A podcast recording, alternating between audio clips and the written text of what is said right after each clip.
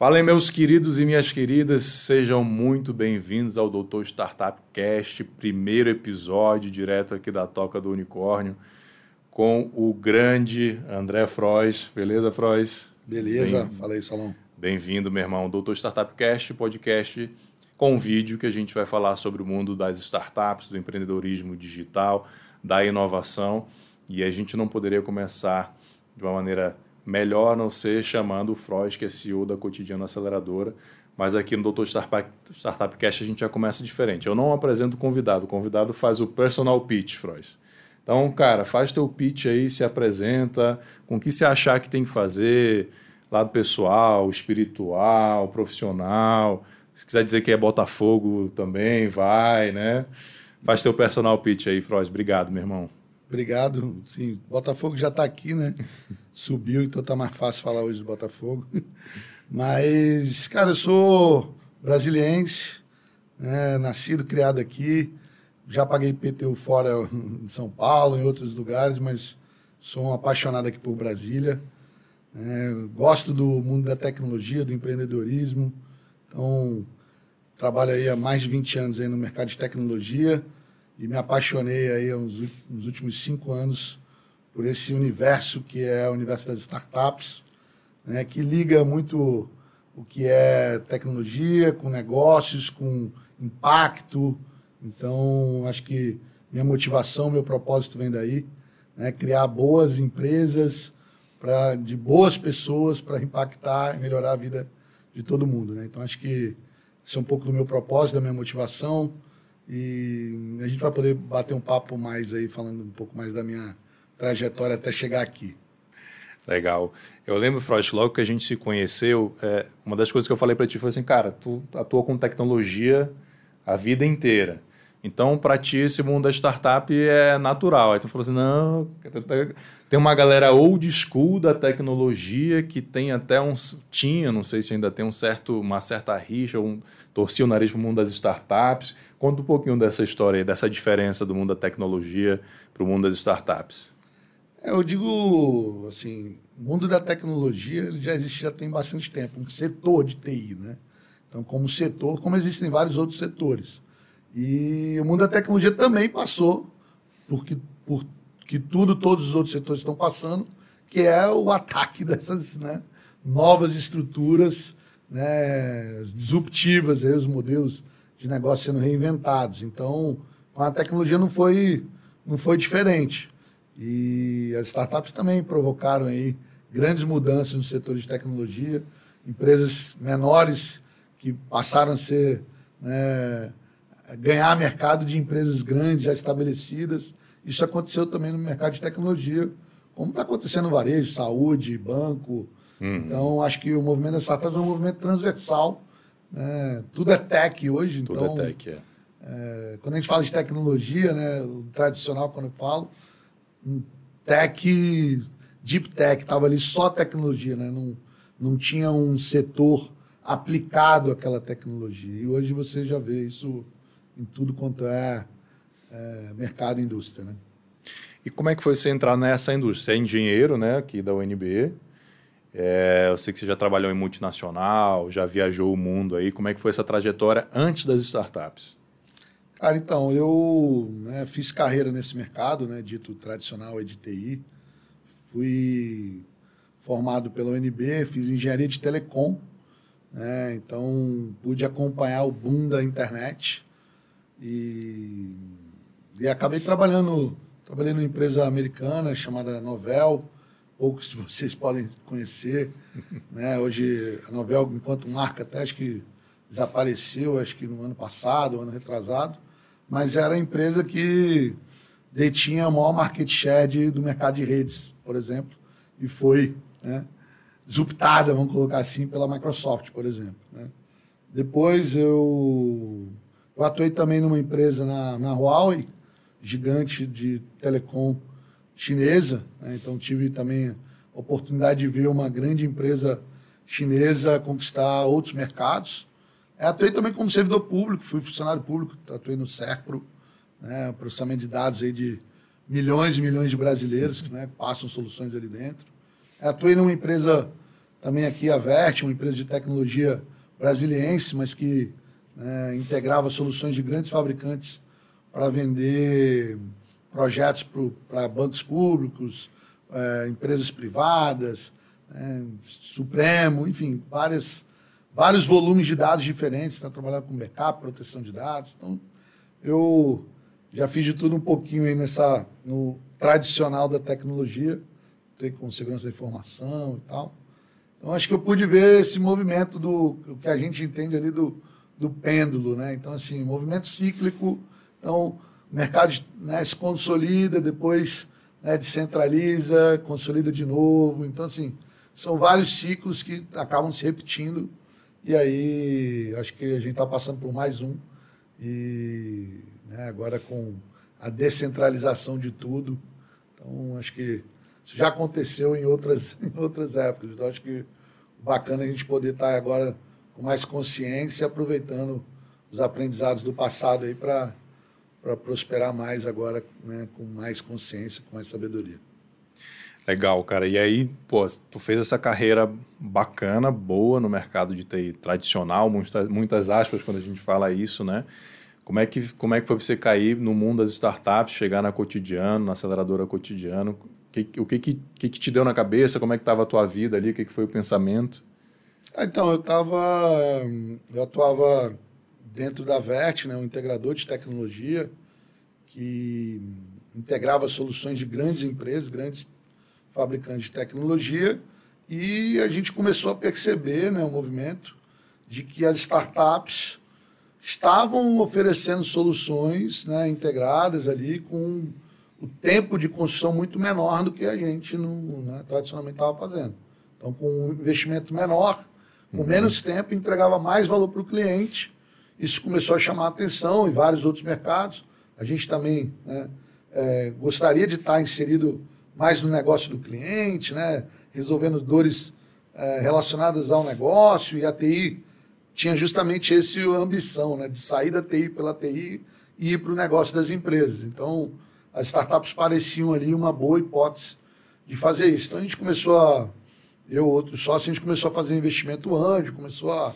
Em que ano é, isso foi? 2014, 2015.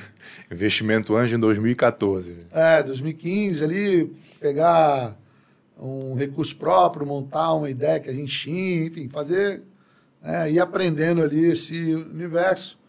E aí a gente chegou no modelo das aceleradoras gente foi né, conhecer as aceleradoras americanas e, e ver que ao invés da gente estar tá ali é, investindo nossa, né, na nossa própria ideia ou, né, enfim, fazendo um ou outro investimento, a gente poderia fazer isso com muita mais metodologia, né, muito mais em série.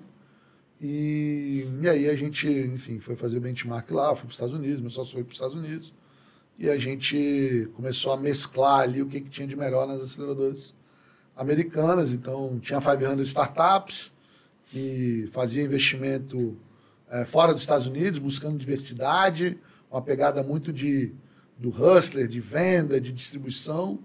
Tinha o Y Combinator, né, com uma pegada muito voltada para os desenvolvedores, uma barra muito em cima de tecnologia, porque a gente também, vindo desse mercado, gostava, né? E o pessoal da Techstars, que era muito de comunidade, construir comunidade e tal. Então a gente pegou isso e falou, cara, gente tem que fazer isso tudo. Porque lá, né, onde a gente Pega mora... o que tem de bom lá e vamos é, trazer para cá. E onde a gente mora não tem outros, não tem vários outros atores. Então a gente vai acabar tendo que fazer um pouquinho de cada, uhum. porque a gente entendeu que é importante ter todo mundo, né, ter um papel bem definido no ecossistema. A gente pode ser a primeira fagulha, não necessariamente depois a gente vai fazer tudo.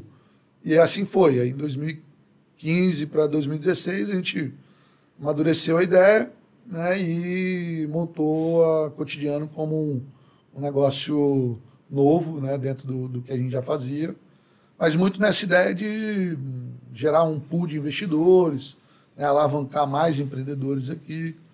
E eu acho que uma das coisas que também né, foi um gatilho importante foi um processo de aceleração do governo federal, do Inovativa, uhum e que ah, tinham selecionado lá 300 startups tal na época e tinham nove só de Brasília, né? A gente falou, pô, Brasília tem uma população de desenvolvedores grande e PIB grande do setor público, né? representa a tecnologia.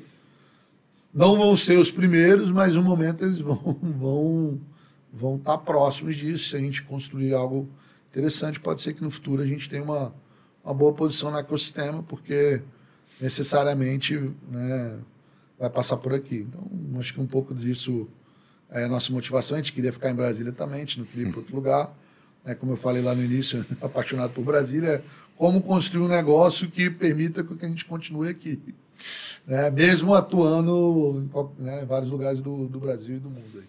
Cara, tem muitas, muitas coisas que eu queria aprofundar aí nessa tua resposta, mas a coisa que eu queria perguntar.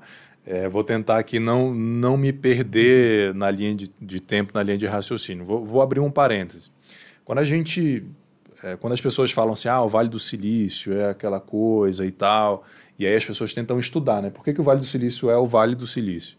E aí tem muita quantidade de engenheiros lá, Stanford, das universidades, etc. Uh, parece até que é uma, meio coincidência, uma conjunção de fatores, mas tem o peso do governo, tinha o peso do governo lá, principalmente como demanda, demanda militar, né? essa questão de, de capital intensivo. E aí você falou do inovativo, essa questão da, da, da importância. E é um mercado, até um, uma, uma posição mais minha, assim, querer ouvir tudo, de que, cara, o governo não costuma entrar nessas muito para ajudar, mas Vale do Silício tem um exemplo e aqui você deu outro exemplo. Qual é a tua visão, já que a gente está gravando aqui de Brasília, você é um apaixonado por Brasília, qual é a tua visão do papel do governo disso? E se quiser até puxar um gancho para as GovTechs aí, o papel das startups no, no, no governo também. Cara, eu assim sou a favor do governo ter um bom planejamento antes de começar a fazer as coisas, né? Então uhum. acho que ter um bom planejamento ajuda ajuda muito para não ter descontinuidade de programa. Então assim, primeiro ponto é que é um programa precisa ser de longo prazo. Então ações que são de curto prazo, eu não acho que vão surtir efeito. Né? Então acho que a primeira coisa, isso são ciclos de 10 anos. Então tem que ter uma política de no mínimo 10 anos para qualquer coisa relacionada ao ecossistema de inovação. Né? Então, acho que é, esse é um primeiro ponto. Então, tem que ser uma ação de Estado, menos uma ação de governo, né? entendendo que hum, precisa ter continuidade.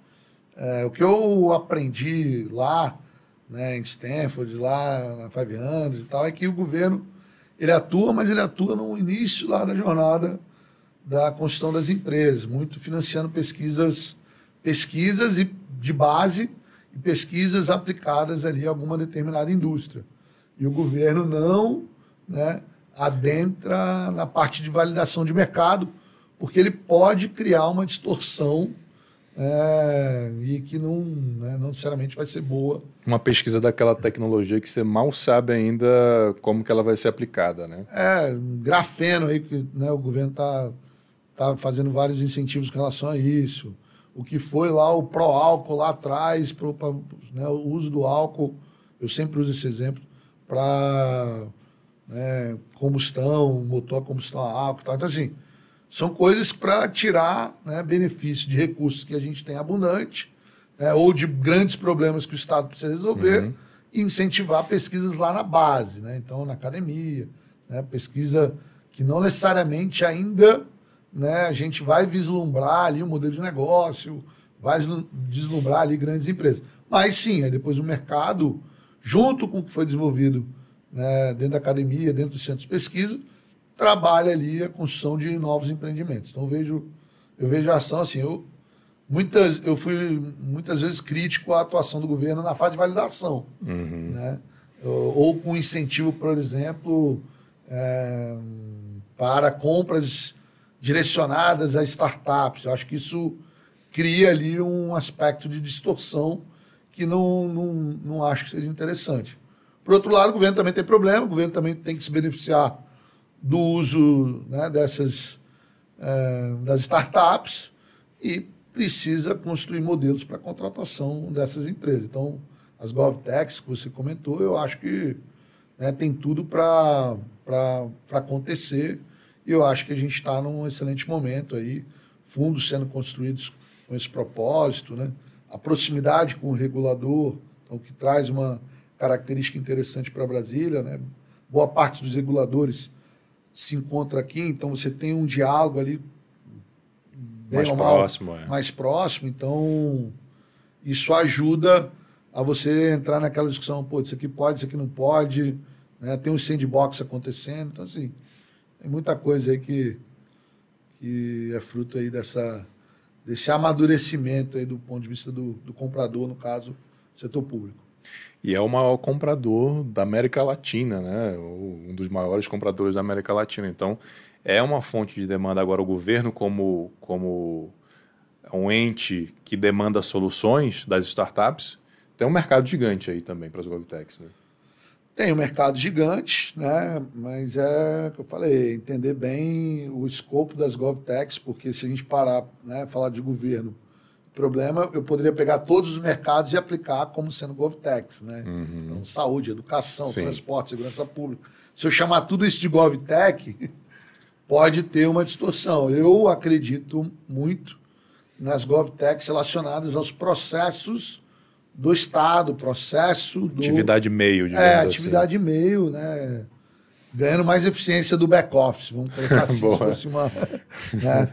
Eu, eu, eu apostaria mais nessas do que o Estado criar uma, um Uber da vida, ou o Estado claro, criar é, uma empresa de saúde, enfim. Então, acho que tem... É, eu, eu, atuaria, na, né, trazendo para a nossa metodologia, eu atuaria no que a gente quer melhorar de produtividade não de performance. Legal, vamos voltar para a tua linha do tempo lá da carreira. Que aí você fez um movimento que, pô, eu admiro pra caramba. Você foi para os Estados Unidos, foi lá para 500, para Stanford e foi estudar Venture Capital, né? É, como é que foi essa jornada? É, como é que foi estar tá lá no Vale estudando isso? E o que é Venture Capital e a importância do Venture Capital para as startups? Legal, assim, primeiro é quando a gente começou a falar, mexer com startup e tal, não tinha a menor ideia do que era Venture Capital. Então, assim, 2014, 2015, não tinha a menor ideia do que era Venture Capital, é, na prática mesmo, né? E hum, tomei o um susto quando me deparei com isso, né? Entendi que o Venture Capital é, o, é a linha de financiamento para uma empresa como a Apple, como a Atari, né? como a Cisco, como, enfim, várias empresas ícones do tempo aí da, da internet, ou até antes da internet, para é, se é tornarem uma, global. Não é uma coisa de agora das startups. Não, né? isso aí já tem muito tempo, só que é desconhecido, a gente conhece. Né? Eu falo muito isso, a gente conhece a história das empresas, mas desconhecem quem financiou essas empresas. Né? E foi aí que eu fui estudar essa história né? e me deparei aí com os fundos de venture capital e tal. E vi que para um acelerador existir, ela tinha que entender bem de venture capital. E aí a gente, como a gente tem um mantra, tem um mantra na Cotia até hoje, né? Quando a gente não sabe, a gente vai atrás do especialista. Então, a gente foi, foi atrás dos especialistas.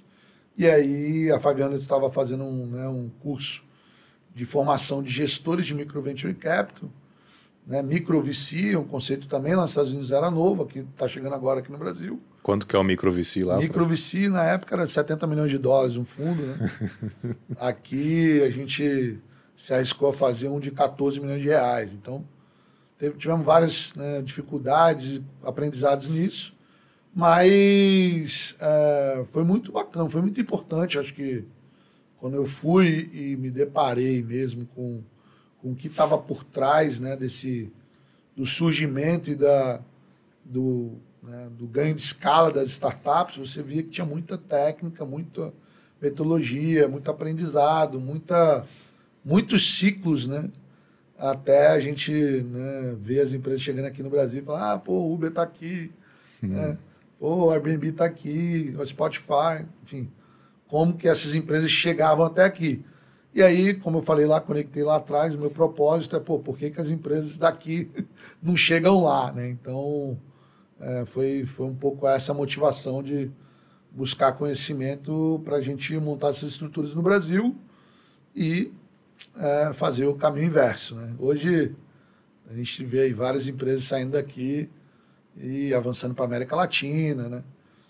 enfim, Europa, Estados Unidos. Então acho que isso que é o que é um pouco da motivação aí que eu fui buscar lá, lá nos Estados Unidos e pude estar conversando com né? investidores que investiram no Uber, investiram, no, enfim, na RAP, né? tinha um, um colombiano na minha turma que era um investidor anjo na, na, na RAP. Então, assim. E, Pô, isso é que é networking, hein? E aí, é, lá na. E você via gente do México, Rússia, Emirados Árabes, China, em 2015, 2016, todo mundo começando, né? Também e buscando replicar esse modelo das aceleradoras americanas e fundos né, nos seus países de origem. Então, foi muito, foi muito rico, assim, foi uma experiência muito importante para a gente poder né, usar isso como base. Hoje isso é base da cotidiano. Né? Hoje a gente tem aí um dos, dos nossos pontos fortes aí é trazer essa base do Venture Capital para o founder que está começando, que nem precisava saber disso logo no início, a verdade é essa. Muitas vezes, ah, isso aqui eu não agora não. Né? Mas na primeira, primeira conversa com o investidor, antes, quando ele tem essa bagagem, ele vê quanto que isso é mais fácil. É, é, eu, eu vou discordar de ti. Eu acho que ele precisava, não é porque ele vai precisar agora, mas é porque ele não aprende da noite para o dia. É, verdade. Então ele tem, ele tem é, é um assunto complexo e necessário Necessário talvez não, assim, mas na jornada é muito comum é. para a maioria das startups e o cara não vai aprender da noite para o dia. E isso eu posso testemunhar, o conhecimento que o cotidiano tem, trazido pelo Freud, de venture capital, de ter já uma trilha né, de venture capital, é, de ensinar venture capital. É, quando eu entrei, a gente estava ensinando venture capital. Agora a gente ensina venture capital e no final do batch conecta já com os investidores. Né? Então, já que a gente está falando disso, cara, como é que esse, esse caldo todo, essa tua trajetória, Vale, Stanford, se consolida em cotidiano. O que, que é cotidiano? Como era cotidiano lá quando, quando lançou há cinco anos atrás? O que, que é cotidiano agora? Então, é, assim, quando a gente fez o prim, primeiro batch nosso, né, então, cotidiano se formou ali como uma aceleradora, né, onde a gente fazia chamadas para os empreendedores participarem de um programa que a gente chamou de Camp lá desde o início, que era o Cotidiano Acelera Meu Projeto. Então, a ideia era trazer mentorias da parte de negócio, na parte de Venture Capital, na parte de controladoria, né, contabilidade, finanças, né, parte jurídica, marketing, enfim, tudo que o empreendedor precisa ter para tirar aquela ideia e transformar isso numa organização, né, uma empresa, de fato, né, ganhar mercado e ganhar atração. Então, a gente montou um grupo de pequenos investidores né? e desenvolvemos uma tese. Né? No primeiro batch a gente não tinha tese, a gente foi entender tese. O que, que é tese? É, no, no, no, segundo, né? foi quando eu fui né, ter essa imersão e falou, putz, não dá para a gente sair investindo aqui do nada, do, do nada do que, que a gente acha a cada programa. Vamos construir uma tese que é um direcionador de, de como você escolhe os seus investimentos. Então, quais são os critérios para você escolher uma e não outra empresa? Você não ficar toda vez que você vê um pitch, ah, não, putz, isso aqui eu amei, vamos investir ou não. Não. Você constrói ali uns, né, o que a gente chama de um princípios de, de escolha para você estar né, tá investindo e, tom, e tomar, tomar decisão mais rápida também, dar mais feedback. Você, você dá o não muito mais rápido. Dá o não muito mais rápido, dá o sim muito mais consciente. Né? Enfim, então a gente montou esse grupo de, de, de pequenos investidores, montamos um pool de recursos para poder selecionar as primeiras empresas. E depois é, constituímos um fundo de investimento, onde essa tese né, prevê 70 investimentos de um valor médio de 100 mil reais, né? então 7 milhões de reais, e é, mais 7 milhões de reais para a gente fazer o que a gente chama de follow-on, que é no momento que essas empresas captarem lá o Série A, né, o investimento da primeira rodada precificada, depois em algum momento o Saulo deve explicar isso aqui para vocês, mas... e a gente tem a opção de colocar mais dinheiro nessas empresas, agora com mais, com mais chance de darem certo ainda, porque o risco dessa primeira fase né, foi, foi superado. Então, é, hoje a Cotidiano tá aí, vai indo para o seu 11 programa de aceleração, né? são 63 investimentos, então a gente está buscando ali os últimos sete investimentos para completar essa primeira tese, 70 empresas. E, além disso, né, com essa experiência que a gente adquiriu no programa de aceleração, no cotidiano acelera meu projeto, a gente entendeu que não só os empreendedores gostariam de de aprender sobre construir esses negócios de base tecnológica, mas as empresas também. E grandes empresas que hoje são grandes compradores de startup. Então, hoje a gente também né, ensina grandes empresas a trabalharem com startups né, ou a desenvolverem suas equipes internas como startups e também a fazerem investimentos como a gente fez aí né, ao longo desses cinco anos. Então, hoje é, a gente sempre, desde o início lá, a gente tinha né, três pilares. Achar startups incríveis, então saber selecionar e desenvolver fundadores, founders, né? é, formar investidores, né, que precisa, a gente acabou se formando e replicar esse conhecimento, e é, ajudar as empresas aí a se conectarem a esse movimento do que hoje a gente chama de transformação digital e está tudo conectado. Né? Então a gente acaba tendo esse, essa atuação nessas três frentes. Bacana, cara. E aí, para o cara, para o empreendedor que está assistindo a gente lá, é, como que a, como que a Cotidiano pode ajudar? Assim, você falou que tá, o Camp 11 vai acontecer. É, é o Camp, é um processo de aceleração, tem mais coisa? O que, que ele tem que ter para se inscrever no Camp? Então, o Camp ele acontece ele uma vez a cada semestre. Né? Então, esse próximo está com inscrição aberta, vai começar é, em janeiro. Né? Então, as inscrições estão abertas. Entra no site cotidiano com um BR, né? se inscrever lá para o Camp. E porque, como que você se inscreve para o Camp? Responde o nosso formulário, a ideia, você está ali adquirindo seus primeiros clientes, ou né, a sua empresa já tem cliente, mas ainda não tem aquela é, crescimento previsível, ainda não tem encaixe produto-mercado. Então, está em busca disso, né, do famoso PMF. O Camp é para você. Então, é, só que o que aconteceu? A gente recebe lá 400 projetos para escolher 5, 6, 7. Né? E a gente começou a entender que muita gente precisava de, de ajuda para ser selecionado, não só no nosso programa, mas em outros programas. Então a gente criou o Propulsão, que é um programa para a gente resolver os problemas que a gente identifica. É, o, o cara não é ser massa. selecionado é muito massa, no, pro, no, no, no, programa de aceleração, como eu falei, nosso ou de outras aceleradoras. Então, a gente mapeou vários alertas, vários nãos que os empreendedores tomam né? E a gente devolve esses feedbacks para os fundadores e fala: ó, oh, isso aqui é um problema, a gente precisa resolver assim, assim, assado. E então a gente desenvolveu um programa que são 10 semanas, onde o empreendedor, ou né, os, o grupo de empreendedores, tem ali um agente de aceleração capacitado pela Cotidiano, que vai acompanhar ele ali durante 10 semanas a resolver esses nãos e aumentar a chance dele passar é, em outros programas, né? E quem sabe né, no, no, nosso também, a gente se interessar e poder né, colocar ele dentro do camp. Aí no camp a gente se conecta junto com outros investidores né, para investir nas empresas. Então, uma, uma pegada já de virar sócio, investimento e seguir com relacionamento de mais longo prazo. Né? A gente fala ali, dura três meses também, mas a gente fica ali com as empresas pelo menos uns cinco anos. Ah, vai. É. No propulsão, a galera tem que estar tá fazendo encaixe é, produto do mercado ou não? Não, não necessariamente. Na verdade, a maioria que a gente pega está é, nas fases anteriores, até encaixe problema e solução, muitas vezes, né? Que é a uhum. fase da, da descoberta. E o cara que tem uma ideia só na cabeça. Não, não, cara, tive uma ideia, eu acho sensacional, nunca empreendi, não sei direito nem como é que é o jeito startup. A gente vai trazer isso para ele também, né, no Propulsão. Então a gente pega da ideação, descoberta, ah, tá. validação. É, mas a gente vai botar. gente vai, ele vai ter que ter muita convicção de que ele quer empreender para a gente poder é, aceitar ele no programa, porque é intenso, né? exige uma dedicação dos fundadores e tal.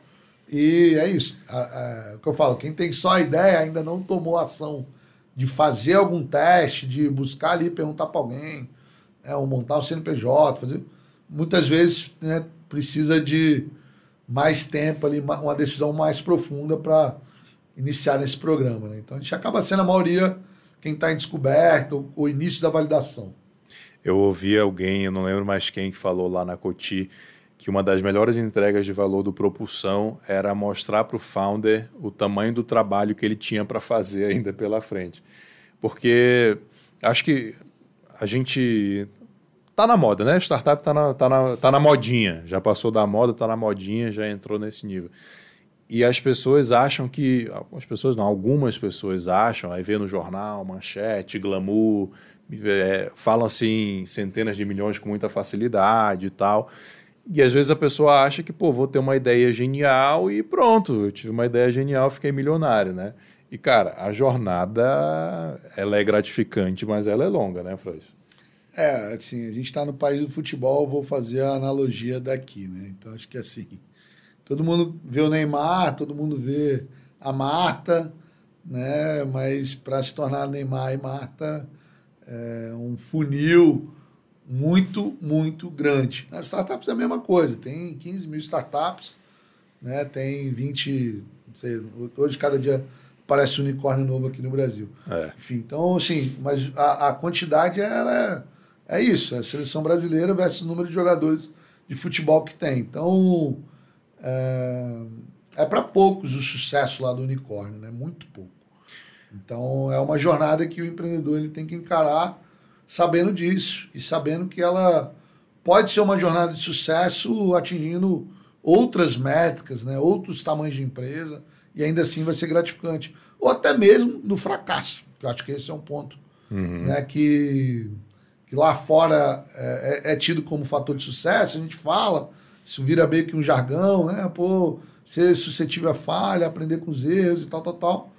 E que é a verdade, né? Que né, você enterrar uma empresa é um puta aprendizado e vai ser as chances da segunda dar certo é maior e tal. Então, assim, só que às vezes acho que é isso que falta para o empreendedor brasileiro, né? Tem receio né, de, de, dar errado. E aí fica muito tempo com uma empresa que já, já não fazia sentido, uhum. né? demora a aceitar essa falha. Tipo aquele namoro que o cara já sabe que acabou, já mas sabe não... que deu ruim, né? Começa a fazer besteira, é. começa, enfim, começa a brigar à toa e, putz, na verdade é só, né, cada um ali tomar uma decisão madura e seguir em frente. Cara, você falou um negócio que eu, que eu acho importante a gente é, frisar, assim. A gente está colocando aqui, parece até que a gente está querendo que as pessoas não empreendam, né? Não, é, não é isso, mas é assim, primeiro jogar a real, eu acho que é um pouco uh, o papel do Doutor Startup Cast aqui, a gente trazer o mundo real, trazer pessoas reais que contem histórias reais. É, inclusive, a gente vai fazer um que é só estilo Fuck Up Night, então só falando de erro, só falando de besteira. É, mas um outro ponto importante que, que é assim, o, o, sucesso na jornada do empreendedor da startup não é só IPO, não é só unicórnio, né? A gente Inclusive, estava com o João Cristofonini lá da Pega Aqui, lançando o livro dele, ele veio no evento da Cotidiano, Acelerado da Cotidiano, e ele contando isso, né, cara? Tem uns early exits ali que, pô, sucesso total, vendi minha empresa, não é unicórnio, mas é, é jornada de sucesso, fiz todo o ciclo. É, isso é importante a gente divulgar, porque isso quase não sai na mídia, né? É, eu acho que assim, putz, você vê, né, empreendedor jovem, com 5, 7 anos de jornada, né, podendo atingir aí liberdade financeira, podendo né, pensar em outras questões. Virar né, investidor. Virar investidor, né, voltar para o ciclo de uma outra posição, retroalimentar o ecossistema. Então, é isso. Né? Não, é, ter metas é, ambiciosas é importante, mas tudo no seu tempo. A gente fala de aceleração, mas na verdade é é entender a jornada longa, né? Então, é, eu acho que aceleração muito para sair da inércia, não Sim. necessariamente para ir mais rápido. boa, boa. Cara, e uh, outra coisa sensacional que a Cotidiano faz é assim, é esse lance de acelera, passa lá os três meses intenso, a gente já viu gente lá dizendo que é, é um MBA em três meses, é, e aí nessa evolução da Cotidiano, é, agora ela no final já conecta com investidores, né? Como é que é isso para o founder? Mas também queria que você falasse como é que é isso para o investidor, porque a gente está tendo uma crescente de investidores anjos. Você começou lá em 2014, 2015. E, cara, você pode fazer tudo, estudar tudo, ver todos os vídeos e tal, mas só aprende a investir investindo, né? É, eu falo, acho que você só sente mesmo o que é a decisão quando você assina o cheque. Quando faz o Pix. Faz o Pix, né? O TED, enfim, Swift, dependendo é, do que boa. você está fazendo. Mas é. Assim, para o founder, eu acho que o que a gente entrega não é assim, cara, eu vou conseguir investimento para você. Não é isso. Né? Eu acho que isso é muito importante quando a gente entra lá no, no início do camp. O que a gente vai, te, vai dar para o empreendedor é a experiência de estar tá com uma porrada de investidor analisando o negócio dele. De tomar né? porrada, de tomar, saber de responder perguntas.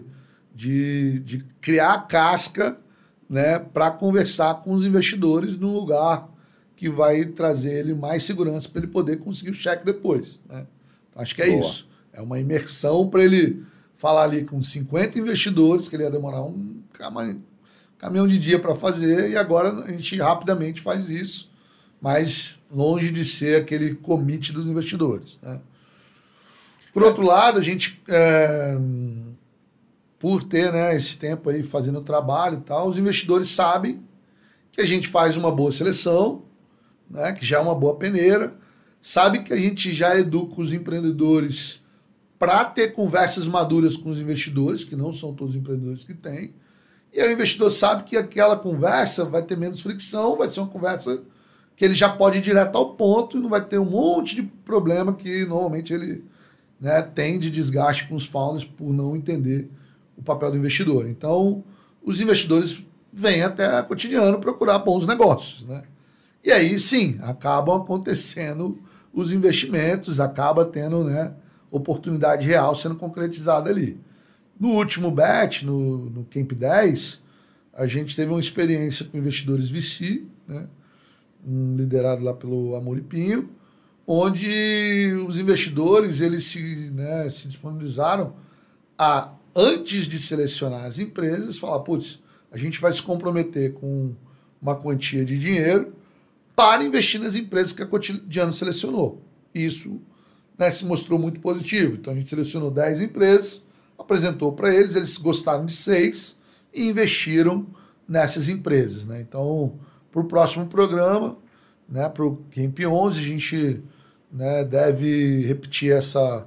Ainda não não está nada fechado ainda, mas a gente tem uma expectativa de seguir com essa parceria com investidores VC e é, trazer outras redes também para potencializar aí essa, esse primeiro cheque. Né? Então, o pessoal do BR Angels, lá Orlando, já sinalizou aí como, como uma um, vontade deles também, tal, de eles participarem dessa seleção, como eles fazem nas plenárias dos, dos grupos de anjo. Né? Então é mais um trabalho ali de colaboração entre atores que, no final, têm o mesmo interesse. Achar bons negócios, investir, diminuir o risco desses negócios e depois né, ver a valorização acontecer. Então, hoje é assim que a gente está estruturado. Cara, essa é uma, da, uma das coisas que me apaixonam no, no mundo das startups.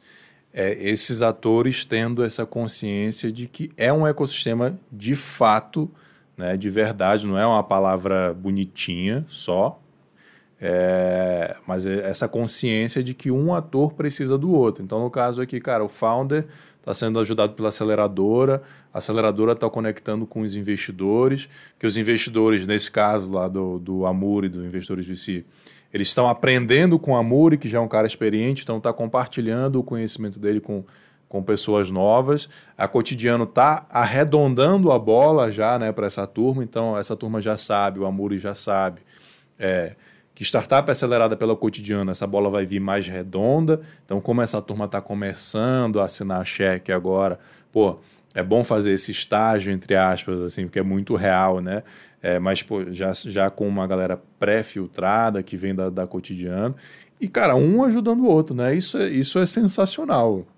É, eu acho que assim, um conselho para os investidores anjos, assim, no final, não só para o anjo, mas para os fundos, para todo mundo o que importa é você ter um fluxo de oportunidade, né, no jargão do mercado aí, deal flow. Famoso deal flow. Famoso deal flow com muita oportunidade para você selecionar os melhores, né?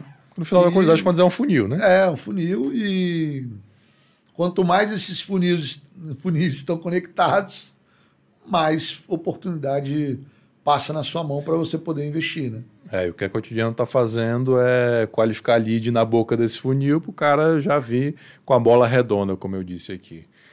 Cara, vamos, vamos falar um pouco de propósito então, Freud. Você falou lá que pô, quando começou o teu propósito era é, é tentar executar o seguinte questionamento. Se as empresas de fora estão vindo para cá, por que a gente não pode criar empresas daqui para ir para lá? É, queria te perguntar isso no universo micro, depois a gente, a gente vai para o mundo todo. Mas queria te perguntar isso no sentido Brasília dentro do Brasil e, e, principalmente São Paulo, Rio, aqueles grandes eixos, né? Como é que é empreender, investir em startups em Brasília, acelerar startups em Brasília? Como é que era cinco anos atrás? Como é que está isso hoje? É, como, é, como você enxerga isso? Como que a Cotidiano tem atuado nesse sentido aí? Eu acho que assim, quando a gente começou, né, existiam poucos investidores no Brasil todo, né? Isso é verdade. Sim, sim, sim. São Paulo Pô, 2014, nem no... 2015. É, São Paulo não era o ecossistema mais forte, né? Você tinha ali Florianópolis, Recife, Minas, né? Como ecossistemas mais pujantes aí dessa parte de inovação. Mas Brasília aqui, o Henrique, nosso sócio da Cotidiano, né? Grande foi a primeira, Foi a primeira startup a ser acelerada no Vale do Silício, lá na Five Anos. A segunda foi a Qual Canal, né? Do hoje o Fábio lá que está na.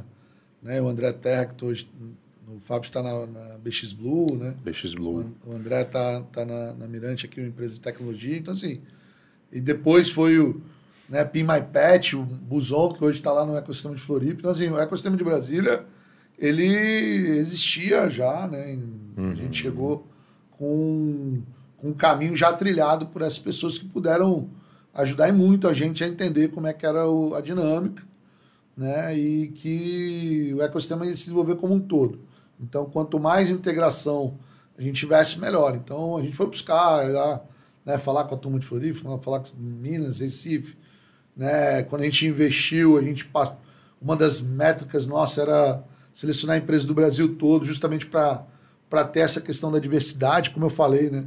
Isso é um aspecto muito enraizado na 500, que foi um exemplo para a gente, uma inspiração. Então, é, a gente procurou estar tá conectando o Brasil todo, tendo como premissa que o talento está no Brasil todo e não Perfeito. Né, numa ou outra re região em função do dinheiro. A gente tinha que fazer o contrário. O talento está em tudo quanto é lugar, o dinheiro está concentrado, vamos atrás do, dos talentos e descentralizar essa grana, destravar esse dinheiro que está concentrado, seja em uma região ou seja em um determinado tipo de ativo. Né? Então, acho que lá atrás é renda fixa, uhum. né? vou investir em imóvel, vou investir em terreno. Putz, por que não pegar e investir no talento né, brasileiro, empreendedor lá que está né, tentando gerar novos empregos, né, prosperidade e tal. Então, essa foi a motivação. É. Eu, eu, eu, a gente tem essa frase lá, né, que a gente falou: destravar o capital. Então, essa é assim, é essa é a parte, essa é, a, é, o mantra né, que a gente persegue até hoje. Né? E aí, fazendo um paralelo aí, né, um, atualizando o tempo, né, de 2016 para cá, a Selic era 14, 25, sei lá, 14,5.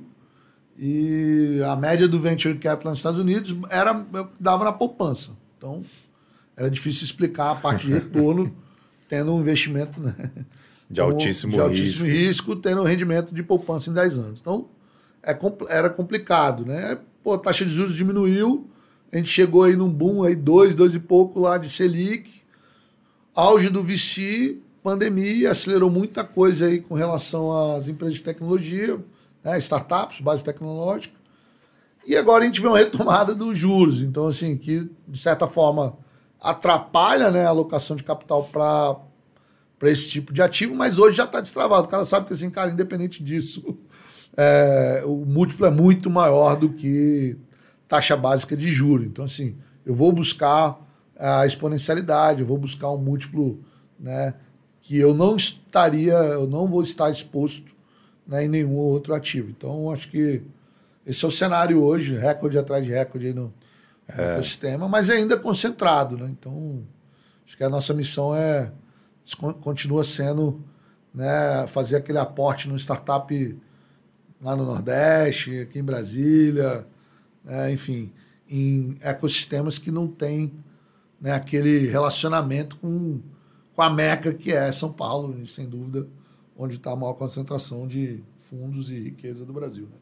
É, mas lá atrás, 2016, você tinha que explicar o que era startup, né? Você tinha que convencer o cara de que startup pode dar um múltiplo de 10, de 15, de 20, de 25, de 50, e o cara achava que você estava mentindo, né? Que é, hoje está no jornal, hoje ele vê, hoje essa parte, esse mato está cortado. Agora, é claro, na hora de botar ali o benchmark com Selic, renda fixa, balancear risco-retorno, é, vai ter uma dificuldade ainda, mas lembrando, né? É uma diversificação de portfólio, né?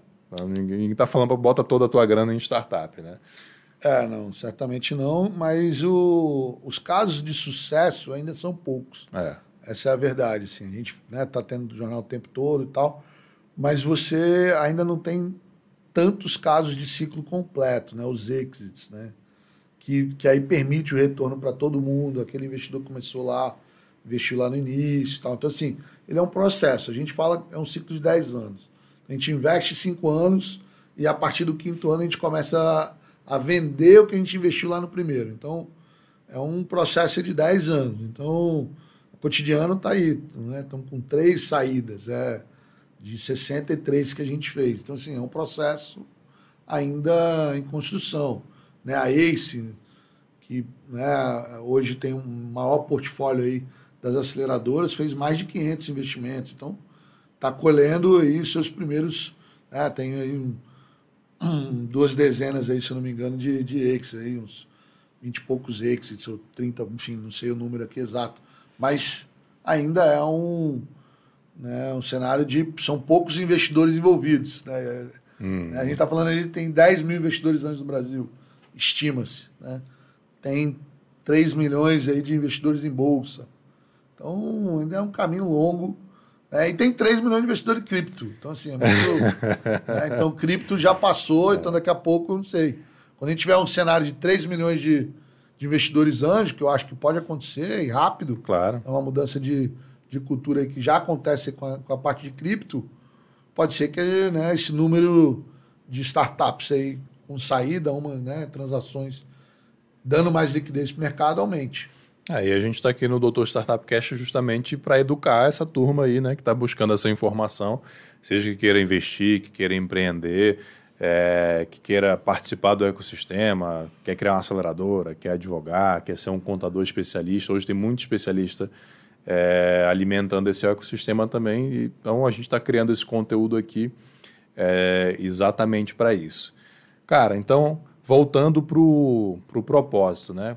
É, falando agora de, dessa tua missão aí de criar empresas que sejam capazes de expandir, quebrar, romper as fronteiras aí do Brasil. Como é que você enche... Eu acho esse teu propósito assim fenomenal, antes de mais nada. Acho sensacional, incrível.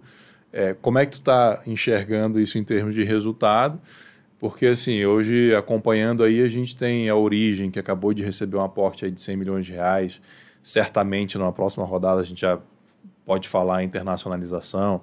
É, a gente tem Ribbon, a gente tem a própria Flowins, que já lida com o mercado é, exportação de café, então já está transacionando uh, fora. A gente já teve exits aí, pega aqui, etc. Como é que, como é que você está se sentindo nessa realização do teu propósito aí?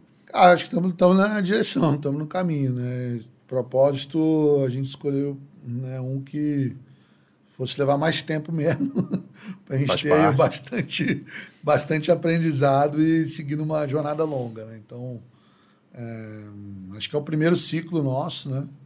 Primeiro ciclo aí de 10 anos, estamos no sexto, entrando no sexto ano. Né? E acho que esses resultados que você mencionou e outros que a gente tem aí na, dentro do portfólio traduzem um pouco esse espírito de que com pouco recurso com apoio, com, né, com aquela proximidade com os fundadores, isso é possível. Né? Então, essa era a primeira tese. Né?